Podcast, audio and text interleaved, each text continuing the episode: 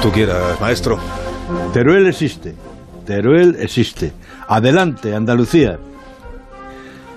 Torra viene el miércoles a exigir en el Consejo de la Moncloa, en el complejo más bien, eh, la independencia de Cataluña, unos días después de que Pedro Sánchez entregara la gestión de la seguridad social al PNV. El presidente del gobierno sigue el consejo de Maquiavelo disfrazado de Iván Redondo. El mal hay que hacerlo de una vez, todo de una vez.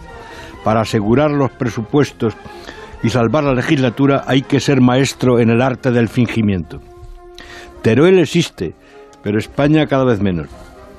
El Estado está desapareciendo en Cataluña y el País Vasco vive mucho mejor que Finlandia. Hay una pulsión suicida y balcánica por destruir la nación que no es de ahora, sino desde el conde de Don Julián. Pero se disparó desde que Sabino Arana, Prat de la Riva y Valentín Almirán idearon el supremacismo burgués. Lo de Cataluña es un intento de curar lo incurable. Quieren ser lo que no pueden ser. Pedro Sánchez cede al País Vasco la seguridad social y dice que no se rompe la caja única, que es como hacer una tortilla sin romper los huevos, como decían los clásicos.